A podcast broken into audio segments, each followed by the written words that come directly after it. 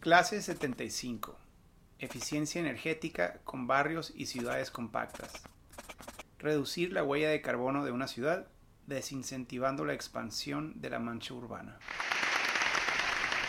Hola, pues continuamos con este tema de resiliencia ambiental y de cuidado del medio ambiente y del planeta. Y pues si en la clase anterior empezamos por el tema de los mares y los ecosistemas acuáticos, hoy vamos a pasar a la parte del aire. Y en el tema del aire y del ozono, eh, pues está eh, el gran reto de las emisiones de carbono. y con todo este eh, reto y amenaza que hemos estado platicando del cambio climático, del calentamiento global, y, incluso, o sea, de manera más práctica, de los, de los retos respiratorios y cardiovasculares que, que están resultando de esa gran contaminación en las ciudades, pues este tema del aire y del cuidado del aire se convierte en uno importantísimo.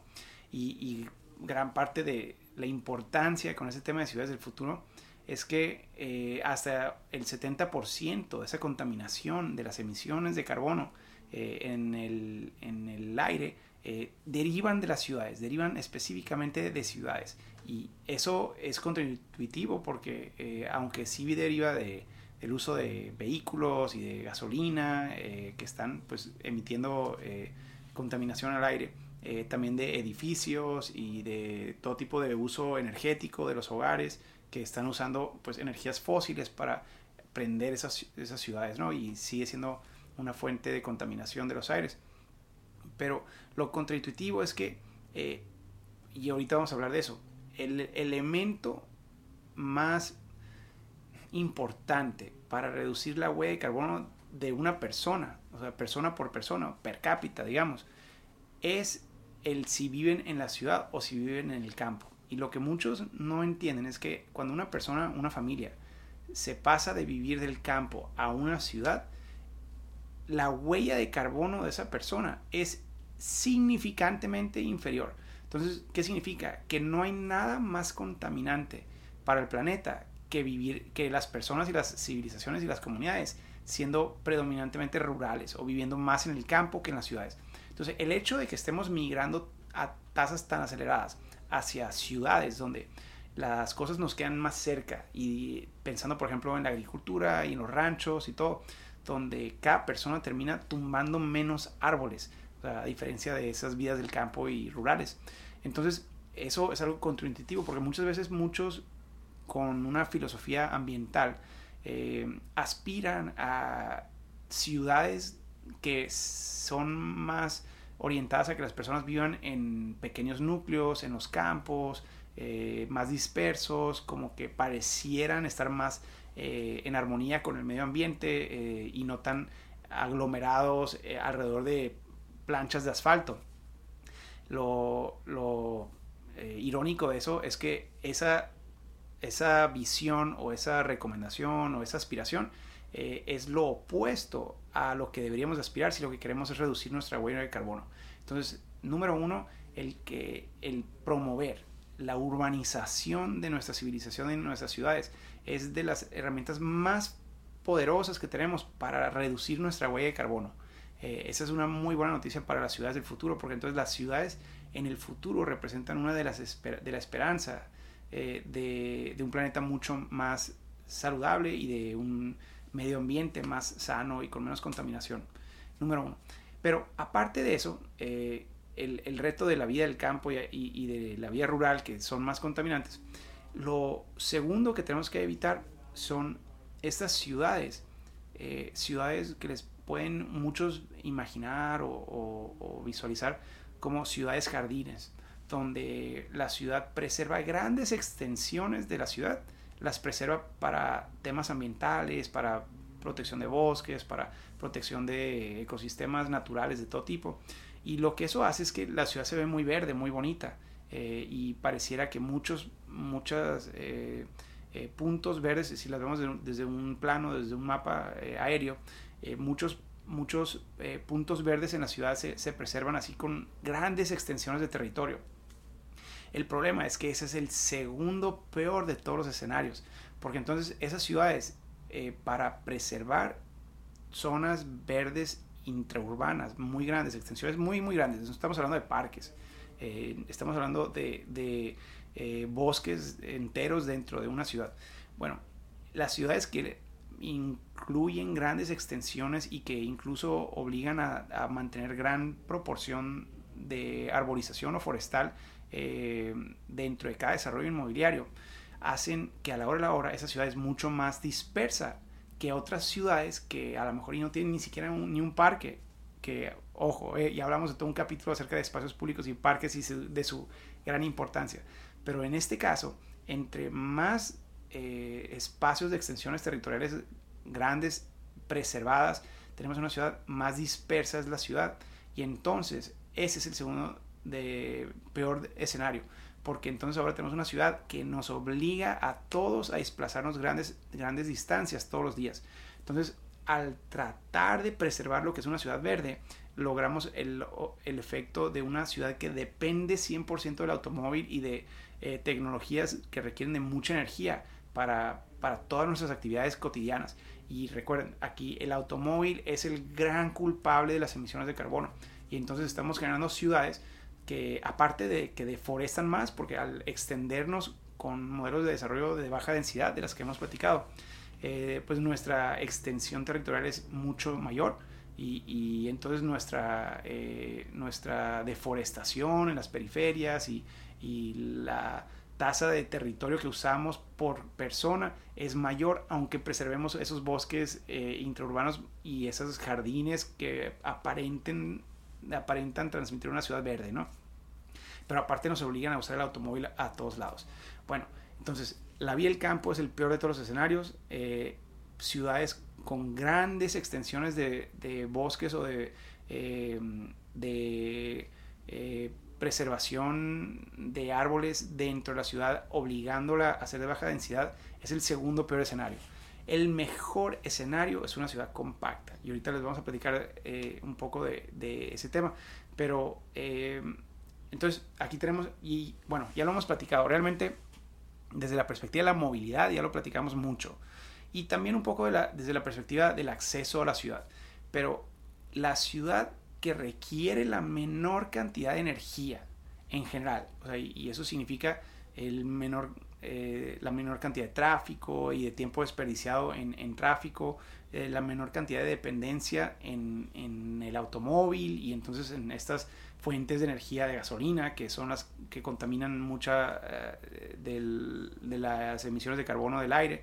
Bueno, la mejor estrategia para, para reducir y mitigar ese, ese impacto negativo es el de ciudades caminables, el de barrios caminables y el de ciudades caminables. Entonces, de nuevo, vinculado a la movilidad y vinculado al, tema del acceso, ahora el tema de resiliencia ambiental y de, de un menor impacto ambiental, ese es el poder tener ciudades donde la mayor cantidad de personas posibles caminen a la mayor cantidad de destinos posibles.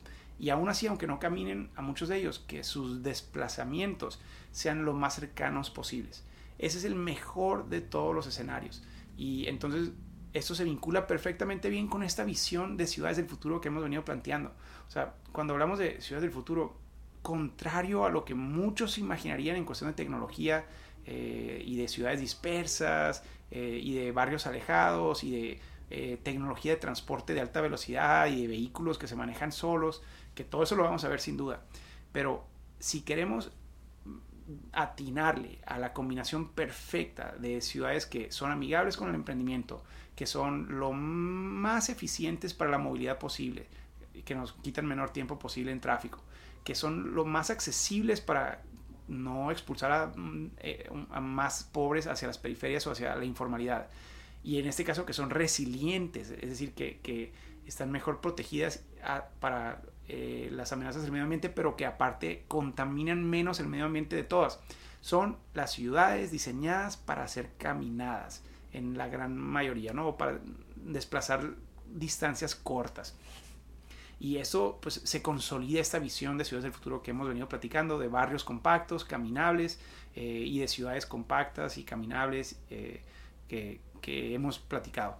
Bueno, entonces, de manera concreta, ¿cómo lo logramos? Eh, hemos platicado un poco de los temas de conectividad y aquí Ada Invertor tiene uno de, sus estudios que para mí son los mejores en el tema de diseño versus mercado. Eh, Market versus Design se llama su estudio y demuestra que la herramienta más efectiva de todas para asegurar que las ciudades crezcan eh, lo más compacto posible sin encarecer los costos del suelo eh, y sin generar una gran serie de síntomas adicionales es a través de la conectividad. Entonces, una planeación de la conectividad vial para que una ciudad tenga su distribución de, eh, varias jerarquías de vialidades primarias, secundarias, locales, bien interconectadas entre sí, sobre todo en las periferias inmediatas de la ciudad, eh, eso es lo que va a determinar en gran medida qué tan compacta resulta esa ciudad y qué tan eficiente su, su, aprovechamiento es. Porque si no tenemos esa planeación agresiva de una retícula vial en la toda la periferia inmediata alrededor de la ciudad, eh, entonces la, el proceso de urbanización orgánico eh, y reactivo, que es lo que ocurre en la mayoría de las ciudades hoy, donde más bien la autoridad va respondiendo a a, solicitudes de desarrollador por desarrollador para su traza como la quiera cada uno. Eso resulta en una dispersión cada vez peor y peor. Entonces, número uno, ahora sí, el espacio público, ¿no?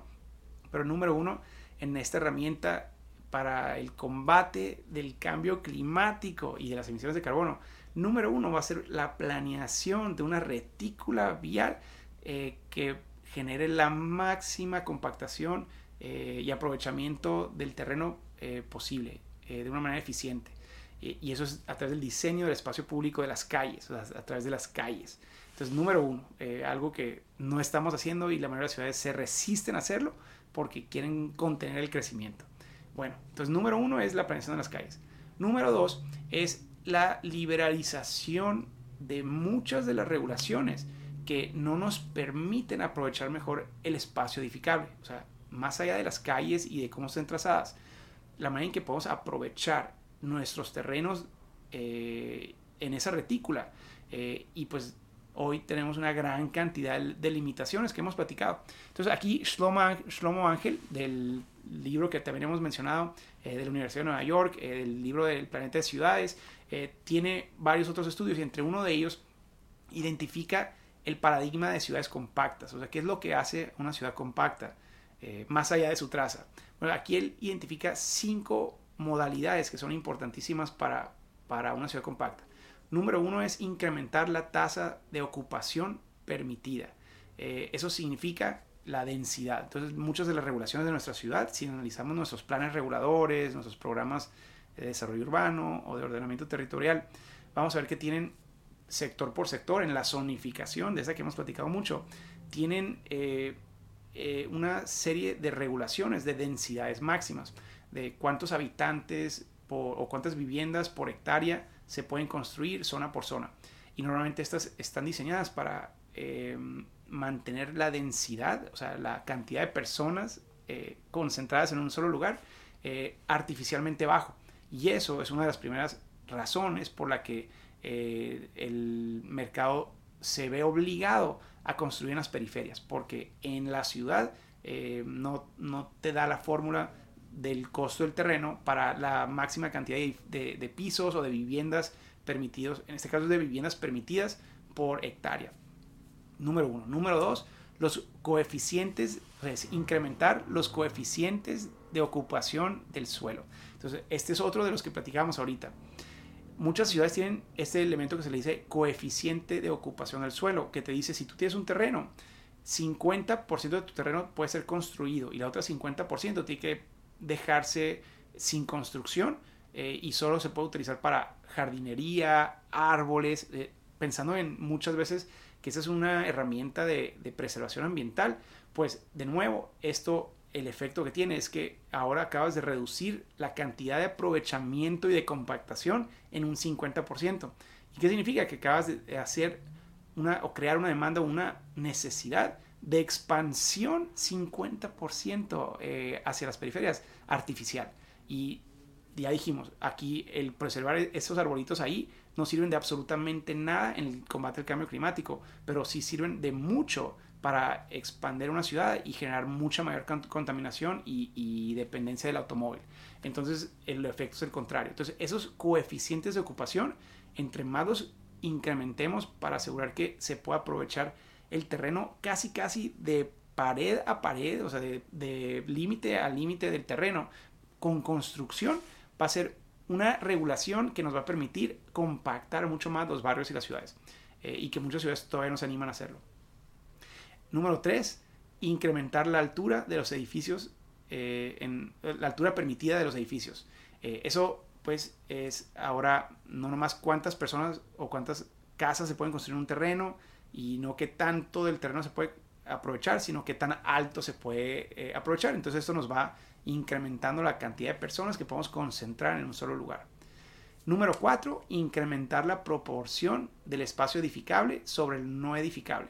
Entonces, ah, cuando platicamos hace rato de la proporción de bosques que se preservan y de mm, todo tipo de, eh, elementos que se bloquean contra el desarrollo de una ciudad y que se preservan como elementos ambientales. Realmente aquí no estamos hablando de parques ni, de ni incluso ni siquiera de parques metropolitanos, que muchos de ellos se les denominan bosques. Aquí estamos hablando de, cerros, de eh, espacios que tienen algún tipo de, elemento ambiental interesante, que se van protegiendo por una razón u otra.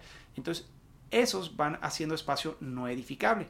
Nosotros los denominamos así, ¿no? Muchos, sobre todo cuando son zonas de alto valor ambiental o de alto riesgo especialmente, eh, al convertirlos como espacio público, ya dijimos en una de las clases, va a ser indispensable para poder mitigar riesgos de todo tipo y poder manejar el agua mejor y, poder eh, brindar espacio público de calidad.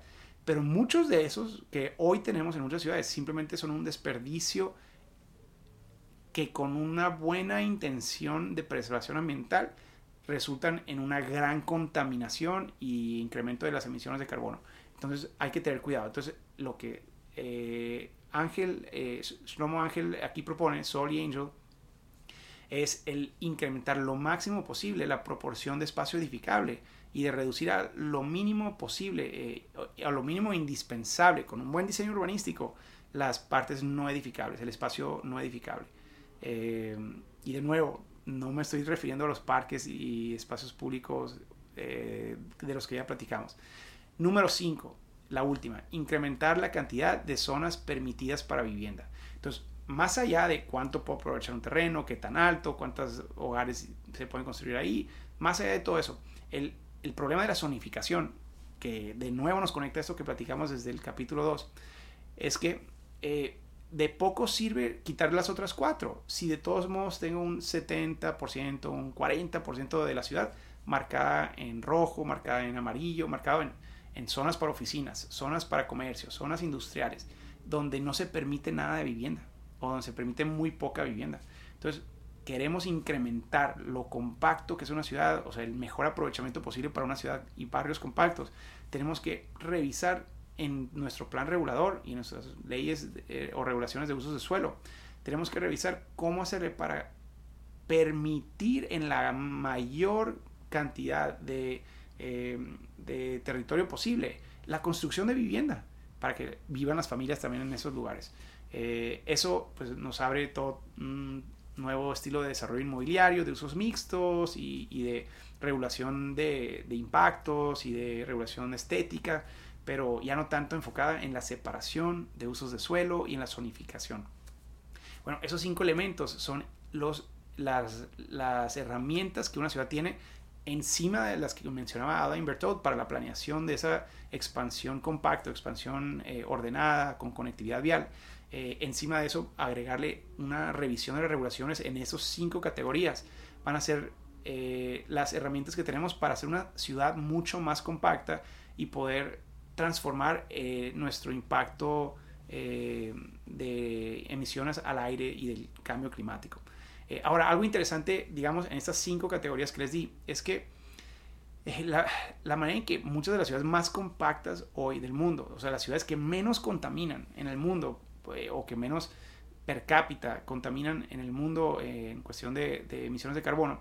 Eh, y las vemos, si vemos un mapa de densidades de, ciudades alrededor del mundo, es muy interesante porque vemos unas ciudades con una densidad exorbitante, unas no sostenibles, pero unas exorbitantes, otras con una densidad completamente nula o bajísima, aunque parecieran ser ciudades muy modernas y, y, muy desarrolladas y con algunos rascacielos. eh, pero siguen siendo de muy baja densidad, como puede ser por ejemplo la ciudad de Los Ángeles. Es pésimo, pésimo. Bueno, pero hay ciudades de alta densidad y representan diferentes categorías. O sea, de estos cinco puntos que dijimos, por ejemplo, número uno, Hong Kong eh, obtiene su gran densidad, que es una ciudad de las ciudades más densas del mundo. Eh, obtiene su gran densidad con la altura de los edificios. Ellos permiten una altura eh, realmente maravillosa para, para, poder mantener una ciudad compacta. Luego, Kinshasa la obtiene por hacinamiento. Entonces, esa, esa, esa, de hecho es algo que hay que tener cuidado porque en ese, en ese espacio permiten demasiadas viviendas por hectárea, eh, pero sin la planeación adecuada de la retícula vial y de espacios públicos y de elementos adicionales, y, incluso sin nada de, altura. Entonces están de repente eh, casas de 5, de 8 metros cuadradas, eh, hechas bolas, mil en una sola cuadra, sin acceso ni siquiera a la calle, ¿no? Entonces, cuidado, porque ese tipo de cosas pueden suceder sin una planeación adecuada del espacio público y de las alturas y de la infraestructura y de la construcción. Eh, y luego otras como por ejemplo DACA y Bogotá eh, por cobertura residencial. Es decir, estas tienen en su plan regulador una gran gama de zonas dentro de la ciudad donde puedes construir vivienda. Entonces no son tan excluyentes y eh, con herramientas de, zonificación exclusiva. Bueno, es el tipo de, de, herramientas que diferentes ciudades han usado. No todas las herramientas se tienen que usar por todas las ciudades, pero creo que lo ideal sería usar las cinco para para reducir nuestro impacto en nuestras ciudades. Una nota adicional que quiero comentar nomás en este tema es sobre el futuro de la energía. Eh, porque, a ver, parte del reto que tenemos todavía hoy, si ya dijimos que la vida en el campo sigue siendo eh, una de las causas principales de, emisiones per cápita, entonces el hecho de que muchas comunidades rurales todavía existan eh, y que muchas personas todavía se vean obligadas a vivir en el campo, eso pues representa el 30, hasta el 30% de las emisiones de carbono todavía hoy, o de la huella de carbono todavía hoy.